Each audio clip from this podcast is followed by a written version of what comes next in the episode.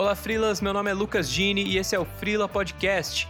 Aqui eu vou conversar com profissionais freelancer de diversas áreas para entender como essas pessoas lidam com a rotina sem ter um emprego fixo.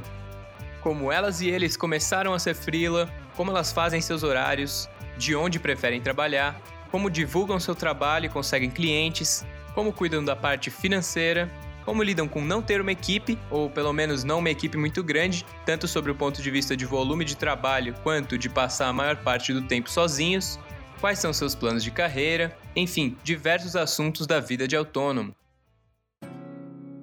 Esse episódio é uma pequena apresentação, então eu vou contar um pouco da minha experiência como freelancer.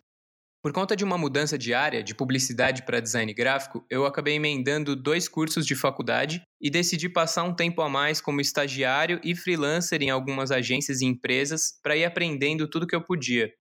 No final de 2016, eu não podia continuar trabalhando onde eu estava e eu terminei o meu segundo curso da graduação. Na verdade, a princípio eu não tinha tomado a decisão de me tornar freelancer. Eu fiquei um mês pensando em como eu ia continuar, tinha que atualizar portfólio, onde eu ia procurar emprego e aí começaram a surgir alguns trabalhos com pessoas com quem eu trabalhei antes, ex-chefes e colegas, e aí eu fui vendo que daria para continuar desse jeito. E no começo de 2017 eu virei freelancer de vez. Atualmente eu ainda pego vários trabalhos de design gráfico em geral e identidade visual principalmente, mas tento focar minha carreira em ilustração, especialmente ilustração infantil, e type design. Quando eu comecei a trabalhar de casa, eu senti um pouco de falta de conversar com as pessoas, sem ter o convívio do pessoal do escritório ou do estúdio. E aí comecei a procurar bastante entrevistas, palestras e descobri os podcasts. Tem dois que são as principais inspirações do Freela. Um deles é o podcast do blog Aparelho Elétrico, do Henrique.